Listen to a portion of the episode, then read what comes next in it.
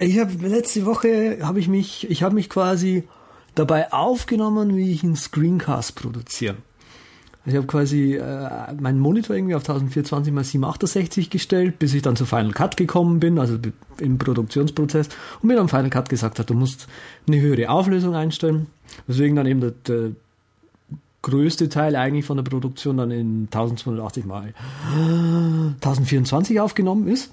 Ich habe mich ein, hab einfach nur äh, quasi äh, Camtasia im Hintergrund mhm. laufen lassen und mich dabei aufnehmen lassen, wie ich quasi den Screencast produziere. Mhm. Acht Stunden Material. Wow. Und die Idee ist eigentlich so, dass ich das jetzt, das ganze Material quasi in, in ein Projekt wieder reinziehe, dann irgendwie auf zehnfacher Geschwindigkeit abspielen lasse und dann ins Internet hochschiebe. Ah, interessant. Ja. Sieht auf jeden Fall witzig aus. Weil ich, wenn du, du, du siehst dir quasi selbst bei der Arbeit zu. Ja. Das ist das Witzige dabei. Und wie, wie, wie hast du das aufgenommen? Mit, einem, mit einer externen Kamera oder mit einem MacBook? Oder Ach so, irgendwie? nee, nee, nee. Also mich als Person gar nicht, sondern einfach nur wieder den Bildschirm. Ah, okay. Deswegen das Screencast, Screencast-Projekt. Genau. Ah, das ist total interessant. Ist, ich finde es total cool, ja. Ich, ich mache noch einen anderen Screencast, Screencast, wo ich quasi einen Screencast darüber mache, was Leute, die mich quasi buchen, überhaupt kaufen, wenn sie mich buchen. Äh, ja. Also sprich, wie so ein Projekt aufgebaut wird und was es alles gibt und was man machen kann und so weiter. Das ist manchmal schwer zu kommunizieren. Ja, aber sowas sich selber mal aufzunehmen, ist äh, auch eigentlich ziemlich gut, um dann selber festzustellen, wie man eigentlich arbeitet und mhm. dann auch zu analysieren, was man jetzt vielleicht gut macht und was man schlecht macht. Ja. Das merke ich ja auch selber, wenn man sich die Podcasts nicht anhört, die man aufnimmt, dann kannst du dich halt nicht verbessern und wenn du dir die dann reinziehst, dann tut's manchmal weh. Aber dann weißt du eben, wo es hakt und wo es ganz gut läuft. Das heißt, du hast jetzt das erste Mal unseren Podcast auch mal dir angehört. Ja, die erste Folge. und du hörst dich wahrscheinlich komplett anders an, wie du es gewohnt bist, oder? Ja, wegen dem Klangkörper und weil wir uns ja anders hören, ja. wenn wir selber sprechen und die ganze Geschichte. Ja. Aber ich bin, nee, also so schlimm ist es nicht. Ich bin jetzt, also die dritte habe ich jetzt noch nicht durch. Mhm. Die habe ich noch nicht mal angefangen, aber ich bin jetzt irgendwie am Ende der zweiten. Es ist halt immer mit der Zeit so, man hat so viel zu tun und ja. arbeitet irgendwie so viel und dann, dann kommt man nicht dazu, aber es ist ja schon wichtig. Ja, da gibt es einen äh, interessanten, ah, wie, heißt der Podcast? Ähm, das ist auch so Edutainment-mäßig, kommt glaube ich auf Pro 7 mit dem Quarks und Co-Menschen. Und da gibt es eine Folge, warum klingt die eigene Stimme auf einer Aufnahme so anders? Jedes Mal, wenn ich jetzt einen treffe, ich habe das extra in meine Dropbox gelegt, jedes Mal, wenn ich einen treffe, ähm, der quasi sagt so, ja, aber ich kann nicht aufgenommen werden, meine eigene Stimme klingt so komisch. Dann schicke ich ihm das Video und sage ihm, deswegen stimmt, äh, klingt deine Stimme so komisch. Alle anderen kennen dich nur mit der Stimme. Ja. Edutainment ist auch mal so ein Unwort. Ja, naja. Ich habe das mal vor, ja, das ist jetzt schon ganz bestimmt gut zehn Jahre her, hm. habe ich das mal in einer äh, Ausarbeitung in der Schule verwendet im Englisch-Leistungskurs und dann wurde ich dafür heftig bestraft, weil sie das Wort nicht gefunden hat. Ich meinte, so ein Bullshit, das gibt es. Pff, echt? Das gab's damals nicht im Lexikon, ja. Also meinte entweder Entertainment oder Education. Ich meinte, ah. nein, nein, nein, nein. Edutainment. Das Edutainment, das heißt einfach Education through Entertainment. Ja, ja, kann schon sein, aber darfst du nicht benutzen. Na super. Ah. Ja, aber es, es war lustig, mir beim, selbst beim Screencast produzieren äh, zuzuschauen. Und scheinbar kann ich Wim nicht mehr pro, äh, benutzen. Geht nicht. Ey, total schlimm. Ich hatte Wim offen und habe ganz einfache Dinge versucht zu machen und bin immer auf die falschen Tasten gekommen. Okay, ja, das war dann wahrscheinlich der Stress, weil du nämlich bewusst wusstest, dass du irgendwie aufgenommen wirst und dann ist man ja auch gestresster bei der Arbeit. Vielleicht ja. ist es auch gar nicht so gut. Kann sein, kann sein. Obwohl, es kann ja auch wieder sein, dass es gut ist, weil dann fühlt man sich so, als ob jemandem auf die Finger geschaut werden würde und dann ist man wieder vielleicht ein bisschen effektiver. Nee, aber auf jeden Fall, um jetzt auf das Screencast-Thema wieder zurückzukommen, arbeitest du jetzt eigentlich mit Final Cut Pro 10? Nee, geht nicht. Das Final Cut Pro. Ich habe da echt lange, lange drüber nachgedacht. Ich habe ja auch einen, einen, einen relativ langen Blog-Eintrag drüber geschrieben. Ey, der war richtig gut. Also den habe ich mir durchgelesen. Ja, auf danke. Kindle war toll. Danke. Ähm, das war halt irgendwie, ich glaube, du, ich habe gefragt auf Twitter, wer interessiert wäre, weil ich fand es eigentlich durchdiskutiert schon zu dem Zeitpunkt. Da habe ich auf Twitter gefragt, ob es trotzdem jemand hören will, wie ich drüber denke. Und dann haben, hast du geschrieben und irgendwie Andrew. Der Andrew ist der Programmierer von Alfred. Und dann habe ich gesagt, okay, für euch zwei mache ich das gerne. Ähm, ja, und habe halt im Prinzip, also ich muss, wie gesagt, ich musste lang, lang drüber nachdenken. Warum macht Apple das sowas? Warum machen sie so einen radikalen, äh, so eine radikale Änderung? Und worauf es jetzt eigentlich hinausläuft, worüber ich nachdenke, ähm, sie wollten in, innovieren, Entschuldigung, nicht involvieren, innovieren. Und wenn du innovieren willst, dann trittst du einfach Leuten auf den Schlips. Und ja. Sie haben, sie haben extrem viel Zeug. Das ist eben das, was, die, was, die, was der Filmindustrie gerade so schmerzt, weil sie viel Zeug weggelassen haben, worauf die jetzigen Studios quasi vor zehn Jahren, wo sie angefangen haben zu produzieren, aufgebaut haben, jetzt zum Beispiel mit, mit, mit Tapes zu arbeiten und so weiter. Und jetzt auf einmal sagt Apple, hey, für die nächsten zehn Jahre braucht ihr das nicht mehr. Ja. Und, ja. ja. Ich glaube, diese Innovationsgeschichte ist ein Punkt. Die andere Geschichte ist, dass Apple einfach den Apple will Hardware verkaufen. Also mhm. Die ignorieren den Pro-Markt eigentlich total klar. Das war schon nötig damals und damals war es halt aber auch so eine Sache. Du hast halt irgendwie für Avid, für diese komplette Workstation-Geschichte irgendwie 50.000 Dollar bezahlt, mhm. während Apple dann mit Final Cut Pro ankam, was du für ungefähr 1000 Dollar bekommen hast. Aber da war es dann halt eben auch so. Wenn ich mir Final Cut Pro hole, mhm. habe ich halt nicht das, was Avid bietet, aber es kostet mich irgendwie 50 mal so wenig. Und Apple hat damit den, ich würde sagen, den Videoschnittmarkt schon erweitert und irgendwo in einem gewissen Maße revolutioniert. Mhm. Das ist halt die erste Sache. Und die zweite Sache ist, wie ich eben gerade schon gesagt habe, die wollen Hardware verkaufen. Und wenn die jetzt sagen, okay, wir haben total viele Leute, die iPhones benutzen und irgendwas aufnehmen und die wollen ein bisschen stärker in diesen Video Schnittmarkt einsteigen und für die reicht iMovie vielleicht nicht. Die sind dann total super bedient mit Final Cut Pro 10 und wenn Apple dadurch mehr Hardware verkaufen kann, sind denen eben diese Pro-Leute, die sie ja. jetzt über die letzten zehn Jahre, die Studios, die du angesprochen hast, völlig egal. Ja, aber ich, so wie ich das gesehen habe, fehlen keine Pro-Features. Also äh, ich, also ich wüsste, also um auf dieses äh, Leute auf den Schlips treten immer zurückzukommen, weil das mir gerade noch einfällt und nicht, dass ich es vergesse.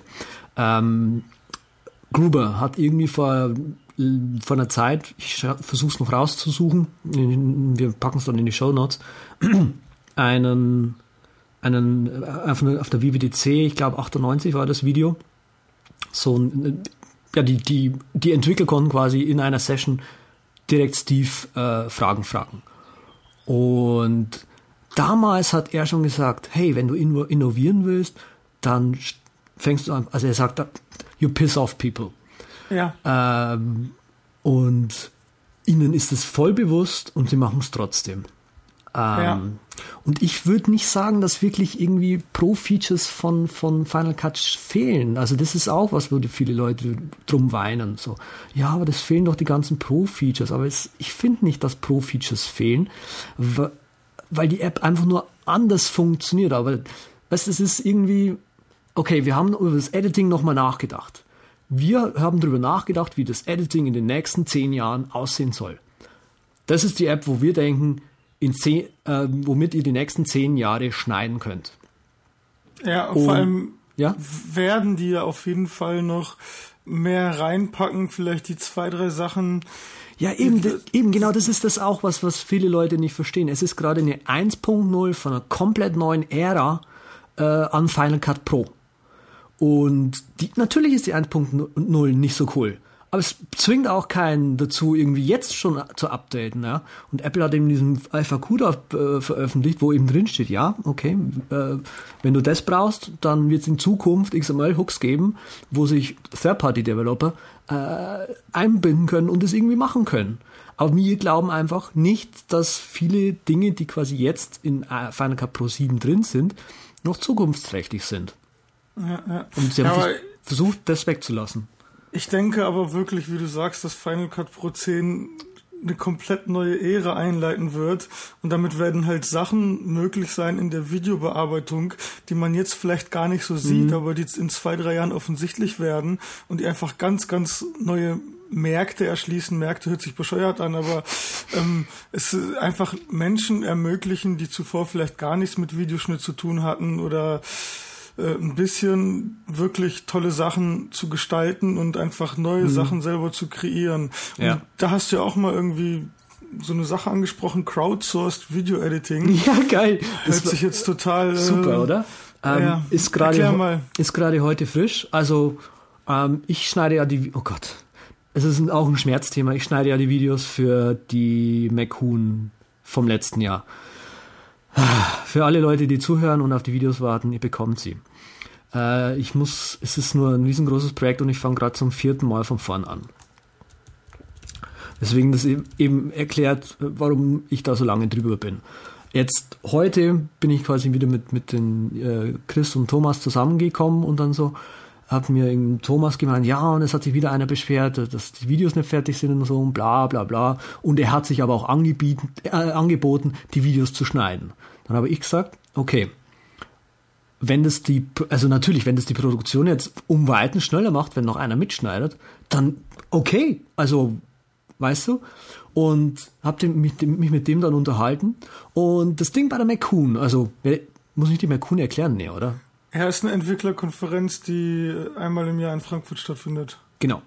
Und jeder, der da mitarbeitet, weiß, es ist volontär, also sprich, wir, wir machen das in unserer Freizeit. Ähm, das ist alles, ähm, also die, die, die Qualität der, der Vorträge ist relativ hoch.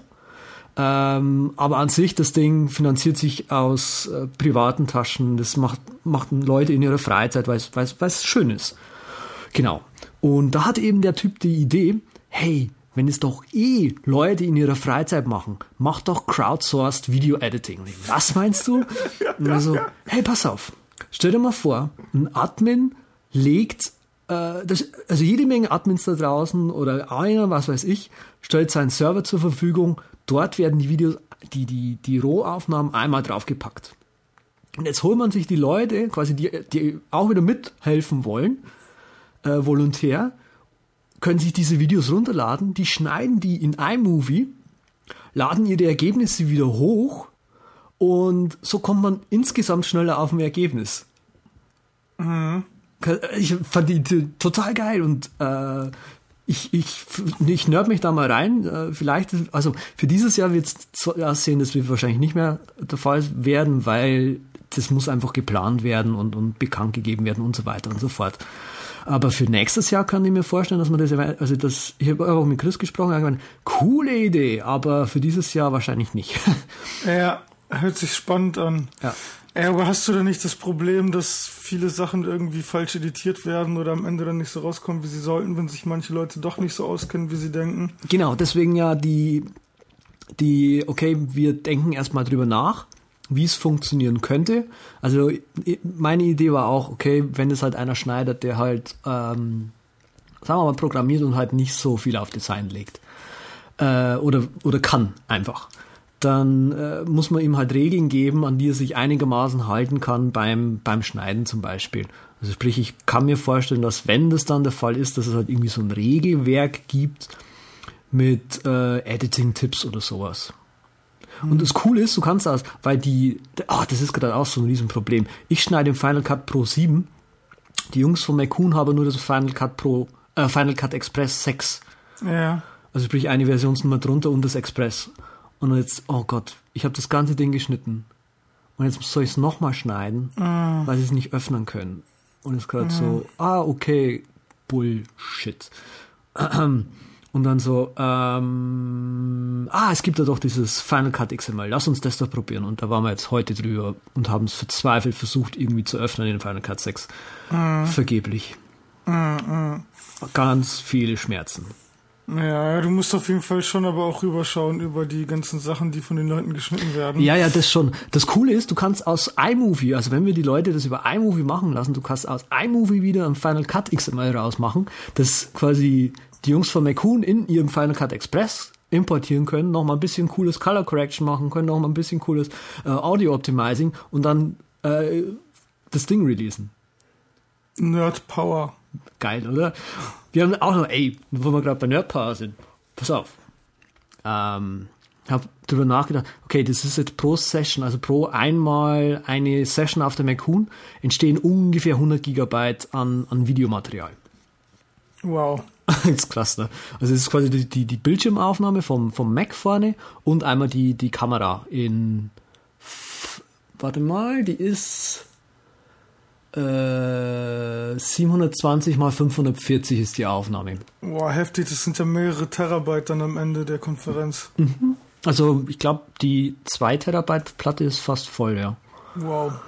Auf jeden Fall, okay, habe ich halt darüber nachgedacht, hey, das ist ja eine ganz schöne äh, Größe. Und dann mit Chris so telefoniert und dann habe ich gerade auf meinen Server geschielt äh, und dann mir so gedacht, wie kriegt man jetzt diese riesen Datenmenge auf die Leute?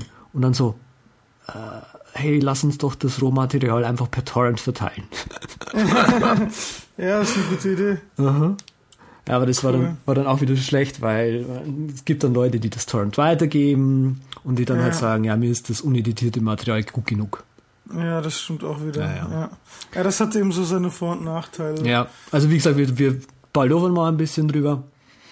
Aber richtig witzig ist eigentlich, wenn ein Windows-Programmierer rausfindet, dass 90% seiner User Idioten sind. Ja, das passt auch so ein bisschen zum Thema eben, äh, wenn viele Leute editieren und dann findest du vielleicht auch heraus, dass das nicht klappt. Ja. Also, nee, hoffentlich ah. klappt das. Also. Nee, worum geht's denn da bei der ganzen Idiotengeschichte? Ja, im Prinzip äh, es ist ein Blog von einem scheinbar äh, Windows-Programmierer und er schreibt halt, äh, 90% of your users are idiots. Ähm, und er, es ist ein kurzer Eintrag, ja. Er schreibt darüber quasi, ähm, wie man eine Applikation so designen sollte, dass sie wirklich von Depp verstanden wird. Und ah, okay. da hat man eben als, ja, versucht er eben äh, zu argumentieren, wie man eben vom, vom, von dem relativ engen Blickfeld, wenn du quasi programmierst und nur dein Problem siehst und du bist ja, ich meine, als, als Programmierer bist du Computerprofi. Ja. Aber das ist einfach so weit davon entfernt, was die User können, ja, dass du immer und er weist quasi darauf hin, dass du immer mit den, mit den, den, den größten Deppen dieser Erde rechnen musst. Und für die musst du programmieren. Ja. Ja, das ist es. Äh Und er sagt, warte, das ist auch ein guter Punkt von ihm. Er sagt, nicht mal er will in den meisten der Fällen überhaupt äh, äh, überlegen, sondern er will dann auch mal der Idiot sein, wenn er eine Anwendung äh, ja. benutzt. Also es ist definitiv positiv zu sehen, der Beitrag, dass ja, er ja. eben sagt, okay, hört mal zu, äh, ich habe hier Vorschläge, wie ihr eure Apps besser machen könnt, so dass die halt quasi idiotensicher im positiven Sinne sind. Also im Prinzip heißt der idiotensicher bedienbar, benutzbar und gut designt. Ja. Es ist zum Beispiel bei uns auch der Fall äh, bei Delicious Recipes, der Rezepteverwaltung, die wir gemacht haben. Mhm. Es ist halt so, die ist super einfach zu bedienen. Wir haben darauf geachtet, so irgendwelche obskuren Funktionen zu verstecken, nur das Wichtigste zu präsentieren. Mhm. Und dann kriegen wir als Support, wie füge ich jetzt Rezepte hinzu? Und dann denkst du dir, wow, krass. Die Anwendung ist so einfach, du hast ja. einen Plus-Button, du kannst eigentlich nichts falsch machen. Okay. Und die Sache ist einfach, du musst halt eine Gruppe hinzufügen mhm. und dann kannst du ein Rezept hinzufügen. Und die Leute, ah, die, die, verstehen, die verstehen diesen nicht, Zwischenschritt nicht, oder was? Dass sie eine Gruppe, genau, dass sie halt diese Rezepteboxen haben, wie das halt nun mal früher so der Fall war. Und na, da ah. sind wir halt auch dabei, einfach zu überlegen, ob wir jetzt nicht eine Standardgruppe ja. anlegen damit die Leute das verstehen. Aber das sind halt so Punkte, wo du als Entwickler, und das ist worauf ich hinaus will, wo du denkst, ja klar, das ist ja selbstverständlich. Ich habe irgendwie meine Rezepteboxen, so wie ich sie halt früher in der Küche hatte oder wo auch immer, Omas mhm. Rezepte, Mamas Rezepte, mhm. und da packe ich meine Rezepte ein. Das versteht doch jeder. Ja. Nee, eben nicht. Ja. Das ist aber auch was, woran, woran ich versuche, mit dem Screencasting eben zu arbeiten. Ähm, das ist ja auch genau der Grund, warum es dieses Business gibt. Also wie kommunizierst du den Leuten die, die, die Features einfach ran? Und es ist einfach, also so ein Screencast ist einfach Kommunikation. Und, und, und hm, du kannst wahrscheinlich, Das Schwierige, glaube ich, ist, du, äh, wenn du die Leute mit zu viel Kommunikation, also was, was ihr jetzt machen könntet, ihr könnt das Ding ja voll pappen, ist eine Mac-Anwendung, richtig? Ja. Man könnte das Ding jetzt voll pappen mit irgendwelchen Pop-up-Windows und irgendwelchen Alert-Messages, äh, dann ist es aber nicht mehr bedienbar. Ja. Es ist dann zwar idiotensicher, weil wenn derjenige das lesen würde, könnte es bedienen, aber äh, du, ja, du, du nervst quasi den User wieder. Ja. Und das, Genau. ist, das ist ein interessantes Feld da, irgendwie die, die Balance zu finden. Das ist wie bei Computersicherheit, ja. Bei Computersicherheit hast du auch das Problem. Du musst die Balance finden zwischen Bedienbarkeit, also du willst es noch benutzen, und Sicherheit. Ja. Ja, vor allem, also da muss man halt wirklich drauf gucken, weil es gibt halt einmal die Nerd-Tools, da ist die Bedienbarkeit vielleicht nicht so wichtig, aber wenn du Anwendungen machst für die Massen, wenn dein Ziel ist einfach, Computer so vielen Leuten wie möglich zu ermöglichen, dann musst du halt echt extrem darauf achten, dass es simpel ist und 20 Mal darüber nachdenken, ob du eine Funktion unbedingt drin brauchst oder ob das nicht nur ein Feature Request ist von einem User. Ist und eigentlich total obskur ist. Und äh, da ist es halt wirklich so, geh quasi nochmal an deine Anwendung ran, schaue irgendwie aus einer Perspektive von jemandem, der absolut gar keine Ahnung hat vom Computer, der vielleicht gerade mal gelernt hat, wie man die Maus bedient und schaue dann, ob man das irgendwie hinbekommt. Ja. Ich glaube, meine Mutter wird da ziemlich, einen ziemlich guten Kandidaten dafür abgeben. Ja. Die, weißt du was? Die äh, spielt äh, Computerspiele, also jetzt gerade zum Beispiel Plants vs. Zombies. Sie kann aber jetzt, sie kann Englisch, ja, aber nur so ein paar Wörter. Jetzt ist aber Plants vs. Zombies vollkommen Englisch. Äh, okay, habe ich mir gedacht, dann helfe ich ihr. Bin auf Google Trans, äh, bin auf eine Internetseite gegangen oder ich habe gesucht nach einer Pflanzenreferenz online und habe die dann per Google Translate übersetzen lassen, das PDF äh, als PDF gespeichert und die auf dem Desktop abgelegt. Ja, und habe gesagt, okay, hier in dem PDF hast du jetzt drinstehen, wie die Pflanzen heißen und so. Ich habe sie sogar zu, also ich habe mich quasi bei Screensharing auf ihren Computer verbunden und ihr zuschauen lassen, wie ich das Ding erstelle. So, jetzt spielt sie das nächste Spiel und äh, wundert sich, warum sie quasi, warum quasi die Übersetzung nicht in dieser Datei drin steht. Ja, Ja, oder und sie hat auch nicht verstanden, ist deine Schuld. ja, genau. Und, und dann, ich meine, das hat sie dann noch, die hat dann noch gemeint, ja, ich bin dann schon auf dieses Google Translate gegangen, hab da den Namen des Spiels eingegeben und sie hat sich gewundert, warum, warum das Spiel nicht übersetzt war auf einmal. Ja.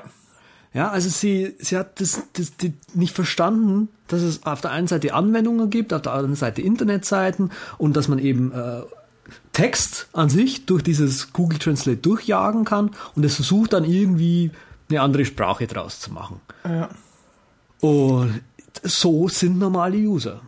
Ja, aber nichtsdestotrotz ist das natürlich ein großer Schritt nach vorne, dass deine Mom einen Computer benutzt und es ist halt auch jedes Mal, wenn, wenn, wenn wir eine Support-Mail kriegen, hey, ich bin irgendwie, weiß ich nicht, 75 und ich habe mir gerade Delicious Recipes runtergeladen und jetzt bin ich gerade dabei, die wenigen Funktionen zu entdecken und jedes Mal, wenn ich was Neues entdecke, freue ich mich total und ich bin gerade dabei, irgendwie meine Rezeptesammlung einzupflegen und das ist so klasse, so da denke ich, wow, du hast dein Ziel echt erreicht, du hast irgendwie eine, eine, eine App an jemanden gebracht, der sonst das nie benutzt hätte und ich finde, das ist einfach so eine, also das ist echt schon zu einer kleinen Mission, zu unserem Statement geworden mittlerweile. Ja, das ist doch eh so ein, so ein Nerd-Thema an sich. Ähm, Leuten Technik näher bringen. Weißt du, was ich Ja. meine? Es hat sich ja auch irgendwie so eingebürgert, dass wenn du von irgendjemandem was beigebracht bekommst, dass du dich dann einfach bei ihm bedankst und so. Das ist Ja. völlig normal. Finde ich aber auch total äh, nett irgendwie. Aber jetzt mal, ähm, sag mal, was relativ nerdiges ist wie iTunes. Ja, da bin ich letztens drüber gestoßen. Was Es ist ist, das? Äh, wie iTunes ist äh, einfach nur ein iTunes-Controller für VI oder für MacVim, womit du einfach Zugriff auf deine Playlisten hast und auf alle deine Songs und Alben kannst du irgendwie mit einem Shortcut in VI aktivieren und ja, dann im Prinzip alles machen, was in VI. Die Argumentation dahinter ist, dass man eben programmiert und seine Finger auf den Tasten hat mhm. und man sollte ja nicht abgelenkt werden, um in iTunes zu gehen, sondern alles schön direkt aus VI zu machen, um den Workflow nicht zu stören. Okay. Was hältst du davon?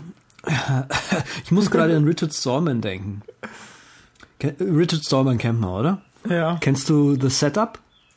Ja. Okay, das ist, ich finde den so geil. Ich suche mal gerade äh, den, den Text raus. Bei ihm steht sowas wie äh, Richard Stallman. Bei ihm steht sowas wie, ich hab's gleich da, heute ist das Internet recht schnell. Genau. Machine. Genau, I spend most of, the, of my time using Emacs. I run it on a text console so that I don't have to worry about accidentally touching the mouse pad. Ja. and moving the pointer, which would be a nu nuisance. Nuisance? Ja. Nuisance. Ich glaube, Nuisance heißt. Ja. I read and send mail with Emacs. Ja. Genau. Mail is what I do most of the time. Und dann das eigentlich Geile finde ich den Satz drunter. I switch to the X console when I need to do something graphical. Such as look at an image or a PDF file.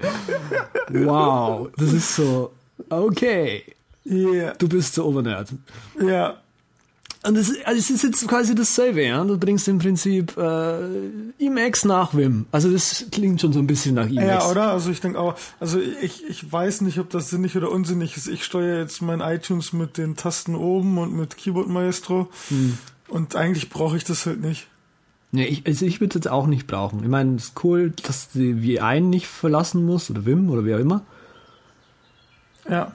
Ähm, aber ich glaube, das ist mehr so ein Proof of Concept. Weißt du, was ich meine? Ich habe es halt installiert, ich habe es halt angeguckt, das ist echt ganz, ganz nett gemacht und super schnell installiert. Musst halt irgendwie nur das Ruby-Game äh, installieren mhm. und dann einen Befehl auf der Konsole eingeben, fertig. Hm, aber ob ich das benutzen werde, glaube ich nicht. Aber das mal was, so, ja. mal was ganz was anderes. Äh, hörst du viel Musik, während du programmierst? Ja, also ich habe manchmal so Phasen, wo ich absolut gar nichts höre, weil ich die absolute Konzentration brauche und mhm. manchmal habe ich Phasen, wo ich einfach so ein bisschen Input brauche, um irgendwie ein bisschen kreativer zu sein, dann höre ich Musik, aber ich höre dann meistens Musik ohne Gesang. Ah, okay, also so elektromäßig oder was? Ja, also meistens elektromäßig, weil ich, ich komme einfach nicht drauf klar, wenn mir jemand dann anfängt zu singen von äh, hm, verstehe ich. Von ja. von weiß ich nicht, von NS Strings und äh, NS Arrays und wenn ich das dann höre, dann Ah, wie heißt die Band? kommt das mit meinen NS Strings durcheinander. ja, also ich, ich höre überhaupt nichts während der Arbeit. Das ist aber auch, glaube ich, klar bei mir. Ja. ja, das war bei mir so das Problem am Anfang, weil ich habe früher nie Musik gehört, während ich programmiert habe. Mhm. Und jedes Mal, wenn ich Musik angemacht habe, hat mich die Musik so stark abgelenkt, dass ich mich nicht mehr aufs Programmieren konzentrieren konnte. Oh. Und das war für mich einfach eine richtige Aufgabe, das einfach zu überwinden, die Musik zu ignorieren und mittlerweile kann ich das. Aber also, wie gesagt, manchmal habe ich so Phasen, wo ich absolut gar nicht drauf klarkomme und manchmal brauche ich es einfach. Also gerade bei kreativer Arbeit ist es so, dass äh, ich dann schon die Musik bevorzuge im Hintergrund. Hm. Okay. Ja. Also, ähm, aber wie iTunes, also du wirst es auch wieder deinstallieren, oder? Ich habe keine Ahnung, ich habe es wie gesagt erst vor drei Stunden installiert. also das war, war so frisch wie dieses, dieses Crowdsourced-Video-Editing, was ich ja, also heute Nachmittag gemacht habe. Aber ich glaube, das ist sowieso so ein Problem. Das ist nicht nur mit VI, es ist allgemein ein Problem, dass man selber nicht mehr weiß, was man alles installiert hat und nicht mehr drauf klarkommt. Bei VI habe ich auch irgendwie 10, 20 Plugins installiert mhm. und ich habe absolut gar keinen Peil mehr von den meisten und ich weiß auch gar nicht, wozu ich das installiert habe. Das ist so ein, so ein Problem einfach. Du hast das Internet, du mhm. hast Zugang, es gibt irgendwie 10 Artikel, ey, the top 30 VI Plugins, wo du dir erstmal alles runterladen kannst, kannst erstmal komplett dein gesamtes System zumüllen und dann das Ding benutzen. Und ich glaube, der, der richtige Ansatz wäre eigentlich zu sagen, ich benutze VI erstmal absolut bare bones, lerne mhm. das halt so kennen, wie es ist und dann schrittweise installiere ich ein paar neue Plugins, aber das ist mhm. ja so so habe ich im, ja. so habe ich im Prinzip angefangen. Äh, leer äh, installiert und dann gibt es gibt es so ein, wie heißt es, das Janus Vim Paket, was quasi ja. so ein paar Plugins zusammenfasst, das mal runtergeladen. Ist ein gutes Startpaket und dann halt mit der Zeit ausgebaut, äh, mit Pathogen zum Beispiel oder äh, quasi, dass jetzt alle Plugins halt mit Pathogen äh, geladen werden und halt schön, oh Gott, das ist so nerdig. In, Git als Submodule natürlich schön sind, damit ich die alle ganz leicht wieder updaten kann. Ich habe nur eins, das noch in Subversion lebt. Genau, aber das, das hat sich dann quasi entwickelt von dem anfänglichen äh, einfachen Installationssetup mit diesem Starterpaket hin zu irgendwie was, was more sophisticated. Ja, ja, ja. ja. ja also, also ich habe noch mal eine Frage, da du gerade bei Git Submodules bist. Du hast mal in der letzten oder vorletzten Sendung Sparkle Share erwähnt. Mhm. Das fand ich total interessant vom Konzept her. Leider läuft das noch nicht unter Line. Oh. Okay. Äh, Gibt es da eigentlich noch Alternativen, die auch auf eigenen Servern hosten? Äh, es gibt Alternativen, ja. Ähm, das Sparkle Share ist gerade das, was am weitesten vorne ist ja. in der Entwicklungsphase. Ach, müsste ich jetzt nachschauen. Mir ja, fällt gerade nichts spontan Machen wir ein. auf jeden Fall in der nächsten Sendung, weil das ist echt ein super interessantes Thema, gerade wo okay. Dropbox jetzt seine Terms of Service geändert hat. Aber hm. bevor wir jetzt richtig abnörden, würde ich sagen, äh, sprechen wir nochmal über Instagram, weil das ist irgendwie so eine Geschichte, wo, du benutzt wo, sich, wo sich echt die Geister scheiden. Ja, ja, du benutzt das ja ständig und ich habe auch irgendwie deinen Pinboard-Feed, glaube ich, abonniert, wo dann auch die Instagram-Sachen mit reinkommen. Ah, stimmt, genau. Ich lasse den nämlich automatisch auf, Insta, auf Pinboard hoch. Ja. Genau, und dadurch weiß ich, dass du das ständig benutzt und ich bin so absolut, ich habe das nicht verstanden und das ging total an mir vorbei und es geht immer noch total an mir vorbei. Das ist genau das Problem. Das ist genau das Problem, was ich sehe. Also das Instagram ist eine Foto-Community. Die Leute, die dort, die dort, die, die, die Instagram interessiert, die wollen gute Fotos machen. Ähm, das sind das ist eigentlich die, der Kernding. Und äh, die, die App Instagram äh, macht halt einfach irgendwelche Vintage-Filter über Fotos drauf, damit die meisten Bilder auf einmal interessanter ausschauen wie vorher. Weil einfach mhm. diese Vintage-Filter irgendwie in sind gerade. Punkt aus Ende. Und viele Leute, die, die, die raffen das nicht. Die, die missbrauchen das jetzt als zum Beispiel Bilder-Upload-Dienst. Ja, sowas wie Vifrog oder sowas wie TwitPic oder so. Aber das ist Instagram nicht. Instagram ist eine Foto-Community. Und ähm, wenn du das mal verstanden hast, dass es quasi um schöne Fotos geht, dann findest du da so viele schöne Sachen, die die Leute posten. Es gibt zum Beispiel von der ABC, gibt es einen Account, ich glaube, der heißt ABC News Info oder so. Kann man nebenher schauen, ob ich ihn irgendwie rausfinde. Ähm, die, die reisen quasi um die Welt, berichten, was weiß ich, von, von Kriegen und Bränden und was weiß ich noch alles und machen dann quasi, während sie dort sind, Fotos von diesen Geschehnissen und posten sie auf Instagram. Mhm. Das ist, ich weiß nicht, ich finde das so geil. Also, weil du quasi am Geschehen gleich mit teilnimmst und ähm, die das halt dort posten. Das ist einfach Gruber zum Beispiel. John Gruber macht auch total geile Fotos. Jedes Mal, wenn ich mich einlogge, denke ich mir, scheiße, wie kann so ein Nerd wie der so gute Fotos machen? okay, also es ist auch äh, absolut fürs Konsumieren gedacht, nicht nur zum eigenen Erstellen, aber auch irgendwie ist halt eine Community du kannst auch einfach konsumieren und dich passiv an der gesamten Geschichte beteiligen, ja. ohne selbst Fotos schießen zu müssen. Ja, aber ich, ich verstehe das halt nicht. Also ich, ich kann mich damit irgendwie nicht so richtig äh, anfreunden. Ich weiß nicht, ob es die App ist oder ob es das äh, Konzept ist. Also ich habe ich habe einfach so ganz hm. ganz subjektiv, ganz persönlich irgendwie hä? einfach so dieses hä? Mm, verstehe. Ich weiß, was du meinst. Und ich, ich glaube, das haben die meisten. Ähm, und den Leuten, denen ich folge dort, die, äh, wie gesagt, also Gruber macht total geile Fotos. Dan Benjamin macht lustige Fotos, äh, irgendwie. meine, es ist halt schön, weißt du, wenn du halt irgendwo hinkommst, äh, jetzt zum Beispiel, wir waren neulich mal, was weiß ich, im, im Botanischen Garten in Berlin, Paula und ich, und da habe ich halt irgendwie 20 Fotos gepostet oder so. Und wenn, wenn ich das halt von jemand anderes beobachte, ja, dass er irgendwie auf eine Konferenz fährt oder irgendwo hin, du kriegst halt diese Story von diesem, von dieser Person irgendwie als Bild mit. Ja, das ist, das ist tatsächlich mhm. wie Twitter, wo quasi einer schreibt, was gerade los ist, siehst du einfach, was gerade tatsächlich los ist bei dem. Und da, okay. das macht irgendwie Spaß. Okay. Hm. Mal sehen. Und wie gesagt, das haben viele Leute falsch verstanden. Mhm. Okay. Ja, aber andererseits ist es ja aber auch so, dass sich eine Community oder ein, eine App oder was auch immer Instagram ist, ist ja, es ist ja schon eine Webanwendung und, eine, und mobile Apps, aber ja. es ist ja meistens so, dass sich die, die ganzen Geschichten so entwickeln, wie die User sie benutzen. Ich glaube, die Twitter-Gründer haben am Anfang auch nicht gewusst, in welche Richtung sich das entwickeln wird, genauso wenig wie, wie andere Communities das wussten, sondern ja.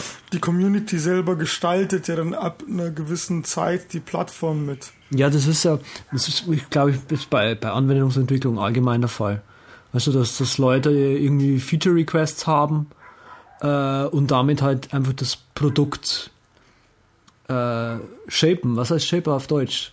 Äh, das Produkt mit besser machen im Prinzip. Ja, weil sie quasi sagen, hey, pass auf, wir haben jetzt hier dein Produkt, wir wollen deine, deine Anwendung, deine App, deine Webseite, was auch immer benutzen. Und wir glauben, wir wollen das so und so benutzen. Ja. Mach das mal bitte so. Aber du findest jetzt schlecht, wenn Instagram sich in Richtung Foto-Upload-Dienst entwickeln würde? Absolut. Absolut. Wenn ich nur noch irgendwie äh, Screenshots sehe und irgendwie äh, irgendwelche Fotos von irgendwelchen Leuten und, und nee, das würde mir nicht mehr gefallen. Aber Instagram an sich gerade ist es schön. Also es ist einfach, sitzt mal im Bus, schaust mir deinen Newsfeed drüber und, und, und, und siehst halt. Also du musst nichts lesen, du siehst halt, was andere Leute gerade machen.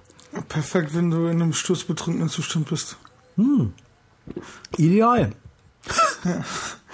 ja, also das, was mich bei Instagram eben so auch ein bisschen stört, ist, ist eine weitere Anlaufquelle wo ich dann halt wieder irgendwie was checken muss oder oder mhm. also zumindest dieses Gefühl habe, so ey, jetzt verpasst du was, wenn du da mal nicht reinguckst. Ja. Und äh, ich ich, also das gleiche war ja mit Tumblr schon irgendwie. Bei Tumblr kannst du jetzt nicht nur Bilder posten, sondern allen möglichen Kram und da hast du aber auch quasi in Tumblr intern hast du irgendwie dein Dashboard und dann kannst du da Sachen mögen und nicht mögen und sowas und das ist aber schon mhm. irgendwo eine Welt für sich und da habe ich halt auch nicht mitgemacht, weil ich einfach nichts damit anfangen konnte. Ich dachte, ja, hm, wo ist denn jetzt der Sinn da drin? Und gut, also vielleicht okay. bin ich jetzt die Ausnahme, weil, weil Facebook ist auch ja, was aber, für mich gewesen. Ja, aber ich, ich, mh, hm, ja, stimmt schon. Also es ist nochmal irgendwas, was du aufrufen kannst, klar. Aber ich, Gott, wie oft mache ich Instagram auf? Vielleicht alle drei Tage mal oder so. Also wenn ich halt mhm. halt mal ein Foto machen will. Mhm. Ähm, ja, und so gesehen konsumiere ich Instagram ja auch, wenn ich dein Pinboard-Feed abonniert habe. Genau. wollen, wir zum, wollen wir zum nächsten Thema kommen? Ja, machen wir. Text Expander. Ja, der große das, Vergleich. Hast du das installiert? Was ist denn das überhaupt? Äh, das ist so ein Tool, mit dem du ähm, also über USB kannst du quasi äh, eine Leitung in die Küche legen äh, die dann quasi den Kühlschrank fernsteuert. Deswegen heißt es auch Text Expander. Ach so, du kannst direkt quasi aus der, also der Text, den du reinschreibst, so der, der, der erweitert sich quasi über die Grenzen des Computers hinaus und macht dann irgendwelche Sachen. Genau, also du kannst, ah. schreibst quasi einfach Switch 1, ja, dann ah. geht in der Küche das Licht an. Ah, das ist ja geil. Mhm. Das brauche ich. kannst du runterladen. Äh, Smile Software heißt die Firma. Ah. Wir machen echt was Gutes. Cool. Sehr gut. Okay, was hast du für, für Text Expander Snippets? Ähm, du hast mal vor ein paar Tagen so Special Characters äh, gepostet. Das waren, glaube ich, nur äh, Tastaturzeichen, die es auf dem Mac gibt, wie Shift, äh, Delete, Backspace, Leertaste, ja. Return, Enter und eben diese gesamten Zeichen Blumenkohltaste und sowas. Mhm. Links, und rechts, hoch, runter brauche ich auch noch sehr häufig. Page Up und Page Down hast du auch noch gemacht, genau. Und äh, der Dr. Drang, der tats tatsächlich ein Doktor ist. Echt? Der, okay. ja, der ist tatsächlich ein Doktor, der nennt sich Dr. Drang. Ich glaube, der heißt Leon Crew oder so, aber er ist ein Doktor. Hauptsache Doktor. Genau, das ist ja heutzutage, vor allem in Deutschland, so sehr gut. Und der hat eben auch die gleiche Sache gemacht wie du und hat die Symbole gemacht, die du auch gepostet hast, aber da gab es einige, die er eben nicht gemacht hat und einige, die bei dir in der Sammlung gefehlt haben. Da werden wir auf jeden Fall zu verlinken. Und was noch interessant war, der hat ähm, eine numerische Sammlung gepostet, wo du halt die richtigen Symbole für ein Halb, ein Viertel und so weiter hast, wo du auch nochmal die richtigen äh, Anführungsstriche für Inch und für Feet hast, weil viele denken ja, die drücken dann einfach nur irgendwie die die Hochkommataste oder wie sie auf Deutsch heißt und dann haben die schon die richtigen Inch und Feet. Aber das ist ja auch nicht der Fall, weil genau so wie für Anführungsstriche gibt es eben auch für Inch und Feet spezielle Symbole und gerade wenn man irgendwelche Displaygrößen beschreibt oder so, ist das sehr sinnvoll. Und dann hat er noch eine ziemlich obskure Sammlung gemacht, die aber für Twitter eigentlich ganz nett ist. Das sind so Wettersymbole mit drinne, gutes Wetter, ah, schlechtes okay. Wetter, Wölkchen, Regenschirme. Ähm, Emojis.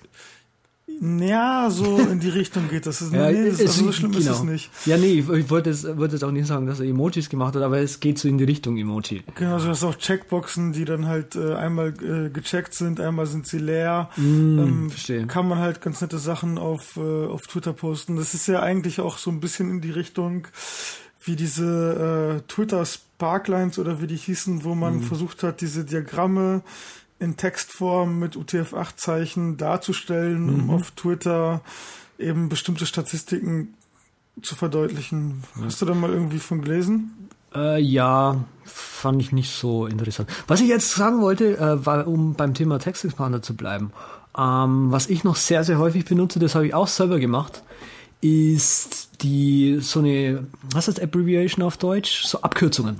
Abkürzungen. Ja. Habe ich mir mal eine ganze Liste an Abkürzungen äh, runtergeladen, habe ein Ruby-Skript geschrieben, was im Prinzip einfach nur ein Text-Expander-File ausspuckt. Ähm, und zwar war die Idee die, also ich, so, so, so Abkürzungen. ZB. Punkt. Also, nur muss man Z.B. schreiben? Ich glaube, ZB. Punkt ist es, oder? Für zum Beispiel. Z.B. ja. Okay, okay. Oder BSPW für beispielsweise. Oder, lass mich kurz nachschauen, was ich hier noch habe. Akronyme heißt es auf Deutsch. Hey, ähm, einfach eine relativ lange Liste und habe mir die quasi als CA für circa. DH für das heißt, der Grill mhm. oder des Grill, ja. Und ich wollte halt einfach die, die, es gibt immer so im Internet den, die, die, das, wie sag ich denn, die, die Regel oder die Möglichkeit, hey, ich muss das ja eintippen, ich habe keine Zeit und so, bla, das ist doch viel zu stressig. Ähm, die Möglichkeit, eben nur mit Abkürzungen zu arbeiten, bis zu einem Punkt, wo es unsere heutige Jugend quasi auch hat, wo man im Prinzip den Satz nicht mehr lesen kann. Und mhm. ich habe mir überlegt, hey, lass mich das doch mit Text Expander lösen.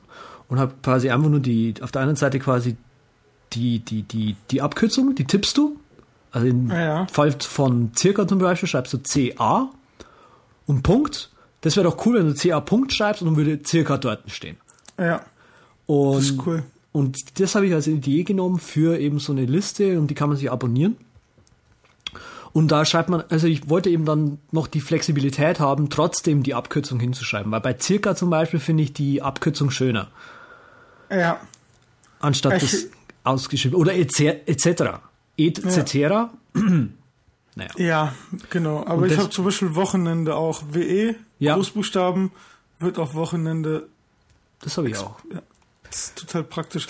Also das ist, Text Expander ist wirklich nicht nur so eine absolute Nerd-Sache, sondern für jeden, der ein bisschen schreibt, der braucht Text Expander, weil die, also diese Systemersetzung von, von macOS, ich weiß nicht, die taugt nichts. Das ist irgendwie so total halbherzig implementiert. Mm, die kannst du das voll ist- kloppen. Das kannst du echt vergessen, ja. Und Text Expander ist halt, okay, einmal für Nerds, klar, ganz gut. Vor allem jetzt für, für uns, wenn ich jetzt Support mache, das ist echt total super. Mhm. Aber selbst wenn du mal ab und zu mal auf Facebook oder wo auch immer was schreibst, Text Expander installieren und echt viel, viel Zeit sparen. Ja. Ich brauche es auch noch ganz häufig für Anwendungen, also sowas wie Devon Agent, Devon Think, MindNote Pro, das, sind, das ich, Keyboard Ma- Maestro, Text Expanders itself, ja, einfach te Punkt Punkt und es wird ex extrahiert, äh, expandiert. Du bist heute voll auf dem Rekursionstrip, merke ich. So, du äh, expandierst Text Expander in Text Expander. ist geil, oder? Screencast ist deine Screencast. Oder was ich auch habe, äh, vollständige äh, Dokument-Templates äh, mit drin oder halt so einfach so häufig gebrauchte Textstücke. Äh. Haha, wer jetzt gedacht. Ah ja, genau, was ich noch geschrieben habe, ich habe einen Text-Expander äh, in AppleScript geschrieben, was mir die gerundete Zeit auf die nächste Viertelstunde quasi einfügt. Sehr geil. Eigentlich quasi äh, so die, die, die Zeit aufnehmen besser machen kann. Oder ich habe sowas wie, wie Filestamp oder Datestamp, äh, wo einfach nur quasi das Jahr hergenommen wird und äh, oder, oder halt das Datum hergenommen wird und quasi so eingefügt wird, dass es auch für, für, für, für einen Filenamen äh, Ja. passen würde. Was ich auch benutze, ist in 14 Tagen, beziehungsweise ja genau, in 14 Days, weil ich es auf Englisch brauche und in 14 Tagen auf Deutsch.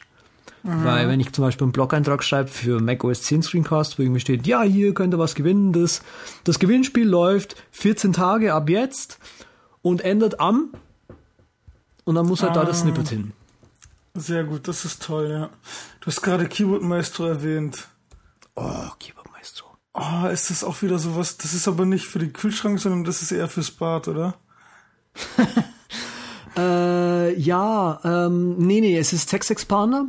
Ähm, Im Prinzip, nee, es ist nicht Text Expander. Äh, ja, ja, ja. Lass mich das mal kurz starten. Das ist jetzt in so einer richtig geilen Version 5 rausgekommen. Und da gibt's echt ein paar richtig nette Sachen. Hammer. Ich habe, weißt du was? Ich muss, ich muss diese Story loswerden, weil es einfach so, so witzig zu erzählen ist. Ich bin an dem Tag, wo es rauskam, bin ich gerade auf dem Weg gewesen in die Arbeit in den Coworking Space. Und als ich quasi die Treppe hochgehe, äh, höre ich so, äh, lese ich gerade nochmal meine News irgendwie, schaue nochmal drüber, ob es was Neues gibt und auf einmal so, Text Expand, äh, Keyboard Master 5, Entschuldigung. Gehe auf die Webseite und dann so, okay, ruhig bleiben, ganz cool bleiben. Und dann so, okay, kostet 18 Euro, äh, 18 Dollar. Das Update, hm, naja, muss ich mir nochmal überlegen. Und dann setze ich mich hin an meinen Arbeitsplatz und kriege eine E-Mail. Here's your free Keyboard Maestro 5 License. Nicht so. Äh, wo kommt die jetzt her? Ja, hat sich rausgestellt, äh, äh, Peter hat mir einfach eine kostenlose Lizenz zugeschickt. Mir auch. Wir sind die Auserwählten. Ich fand das so geil. Ich habe dann erstmal einen Blog-Eintrag geschrieben, wie geil Keyboard Maestro 5 ist, um, nur um mich für die, für die kostenlose Lizenz zu bedanken. Hatte dann irgendwie aber keine Zeit, das mir, mir genauer anzuschauen, weil ich dann äh, Montag und naja, Arbeit machen. Und dann hat mich halt hingesetzt, Arbeit gemacht und dann abends, kurz bevor ich quasi aus dem Office raus bin, haben wir nochmal das Keyboard Maestro 5 aufgemacht, den- den Editor oder wie er heißt, das Manual nebendran und dann so, oh my God äh, dieses, was macht er? er ich habe damals, wo ich Keyboard Maestro das erste Mal bekommen habe und quasi das Review drüber machen wollte, habe ich zu ihm gesagt, hey, es wäre doch eigentlich cool, wenn du irgendwie so Variablen hättest, die du quasi irgendwo wieder weiterverwenden könntest, ja, also User Input und so. Und er so, ja, er hat drüber nachgedacht, aber er hat sich auf noch nichts geeinigt mit sich selbst, irgendwie was cool wäre und so weiter. Und jetzt, wo er es eingebaut hat, denke ich mir, denke mir so, boah, also er, er hat einfach die, die, die, das, was ich erwartet hätte, was er einbaut, einfach so viel weitergetragen. Ja. Hammer. Also irgendwie, du kannst Variablen machen. äh, du- If and else geht, du kannst Schleifen machen, also du hast echt irgendwie so eine Ja. kleine Programmierumgebung. Das ist so geil. Du kannst jetzt zum Beispiel so Zeug machen, eben, eben dieses if then else. Trigger. Trigger wird jede Minute einmal ausgeführt. Ja. If Location, Name, bla bla bla ist vorhanden, dann ändere Schreibtischbildhintergrund auf das. Beende diese, diese und diese Anwendung, starte diese, diese und diese Anwendung, öffne diese Datei noch dazu, geh auf diesen Space, führe dieses Skript noch aus, also was weiß ich, update meine ganze Codebase. Äh. Ja, also das if and else ist natürlich auch geil, weil du dann einfach überprüfen kannst, wenn irgendetwas der Fall ist, mach dies, ansonsten mach was anderes. Wenn die App gerade im Vordergrund ist, ja. Verstehst du? Das ist total geil und also die Variablen sind auch geil, weil du damit rechnen kannst. Zum Beispiel, also kannst du kannst auch suchen stimmt. und ersetzen, kannst du eben auch machen mit Variablen. Es ist echt eine krasse du, Erweiterung. Du kannst Zeug machen jetzt, wie zum Beispiel äh, if, was weiß ich, also du kannst quasi das in diesem in diesem Control Flow heißt ja, kannst du sagen, wenn äh, sich in meinem Clipboard dieser oder jene String befindet, dann führt diese Aktion aus. Also es gibt dieses Control Flow, genau, es sind vier Aktionen, until, while, repeat und if then else. Ja. Genau. Und da gibt es zum Beispiel, hier gibt es eben diese Konditionen, Application Condition zum Beispiel, ähm, also wenn eine Applikation vorne ist, nicht vorne ist, startet, bla und so weiter. Front Window, wenn ein Button, wenn ein Button verfügbar ist. Ja. Wenn ein Button okay irgendwo auf dem Bildschirm verfügbar ist, ja. führe diese Aktion aus. Hä? Ja. Echt? Äh, Modifiers äh, runtergedrückt, Keys, irgendwas eingedrückt, wenn die Disk gemountet ist, ähm, irgendwelche Variablen vorhanden sind. Wenn ein Pixel, wenn ein Pixel at bla bla bla ist green, ja, Network Location und wenn irgendwie ein Script als true ausgeführt wird. Hammer. Ja. Hammer. Richtig, richtig gut. Dann äh, hat er noch bei dem äh, Windows Switcher, der normalerweise nur die Fenster angezeigt hat. Der zeigt jetzt eine Coverflow-Ansicht an. Nicht nur von dem aktuellen Programm, sondern von allen Apps, die du gerade gestartet hast. Mm. Und dann siehst du da nämlich, wenn du dazwischen switchest, du die Fenster von allen anderen Programmen. Das hat er, glaube ich, von seinem anderen Produkt mit reingebaut. Richtig. Das, ben das benutze ich ja ganz oft, weil ich auch den äh, Keyboard Maestro den Switcher. Anwendungsswitcher benutze, anstatt dem normalen ah. Mac Switcher. Genau, weil ja, das die separate App heißt, heißt Switcher Maestro. Genau, und das hat er jetzt aber hier mit reingebaut. Das finde ich auch ganz gut. Und was noch mit drinne ist, was ich jetzt aber noch gar nicht probiert habe und auch nicht gefunden habe, sind irgendwie so Textersetzungen wie bei Text Expander. Weißt Ach, du da was drüber? Ja, das ist ganz easy. Du machst einen neuen Trigger. Äh, warte mal, ich mache das glaube mal live mit. Machst einen neuen Trigger. Äh, typed String Trigger Ah, okay, den habe ich jetzt am Start. Und dann, und dann schreibst du genau rein, was weiß ich, ASDF und dann simulate bla bla bla deletes before executing. Okay. Und als Aktion soll einfach nur ein Text eingefügt werden. Ach so, okay, ganz easy. Ja, wirklich ganz easy. Okay, dafür bleibst du bei mir bei Text Expander. Mhm. Willst du noch irgendwas zu Text Expander sagen? Ich fühle, wir haben dieses Thema. Nee, wir haben es eigentlich ausgiebig gesagt. Was ich ja. noch, eins, was man noch benutzen kann, vielleicht so als, als, als letzter Tipp, ähm, man kann Short URLs schön, relativ schön mit ähm, Text Expander erzeugen. Das ist vor allem dann schön, weil ich hatte nämlich das Problem mit Yoru Fukuro, dass das irgendwie meine Custom äh, Short URL nicht bei Bitly irgendwie äh, konnte irgendwie nicht. Und dann ich immer, bin ich auf Text Expander umgestiegen und habe erst da realisiert, hey, Jetzt kann ich eine Short-URL mit meinem URL-Shortener, also mit meinem URL, mit meiner URL-Domain, äh, ja. kürzer machen. Genau, da gibt es so eine Internet-Group, die kannst du abonnieren. Genau. Direkt von dem Smile-Leuten. Benutzt du eigentlich komplett deinen eigenen Shortener oder irgendwie nur so eine Bitly-Geschichte? Weil ich habe bei mir hm. auf dem Server einen eigenen Shortener und auch eine eigene Domain installiert. Ich benutze äh, Bitly Pro. Das, also okay. das, was quasi jetzt umsonst ist. Okay, weil ich habe nämlich meine eigenen Shorten installiert. Okay, nee, das ist. Ich meine, Bitly, Bitly hat einfach die schöneren Statistiken. Okay. ja, ich habe meine Statistiken, ja. ich benutze das von äh, von äh, wie heißt denn der Mensch von Mint und Fever? Äh, Sean Inman. Genau. Von ihm benutze ich den URL-Shortener, den musste ich allerdings ein bisschen umprogrammieren, aber das sind auch nur zwei, drei Dateien. Und da gibt's auch ein Plugin für Mint, wo du dann eben die ganzen Statistiken überprüfen kannst. Oh, das klingt gut. Okay. Mhm. Mhm. Und ich weiß, dass das alles bei mir liegt und dass die ganzen, nicht nur die ganzen Daten bei mir liegen, aber ich weiß auch, wenn das Ding versagt, dann versage ich. Mhm. Und dann ist das schon mal ziemlich schlecht. Und bei den anderen Sachen bin ich mir nicht so unsicher, wenn das jetzt irgendwie komplett down geht oder wenn der Shortener mal seinen Geist aufgibt, dann sind die richtigen URLs auch gar nicht mehr erreichbar und das nervt dann ein bisschen. Mhm. Ja, das stört mich jetzt nicht so. Äh, okay, ich versuche immer alles in meinen eigenen Händen zu halten so und alles selbst zu organisieren. Okay. Das ist das Beste.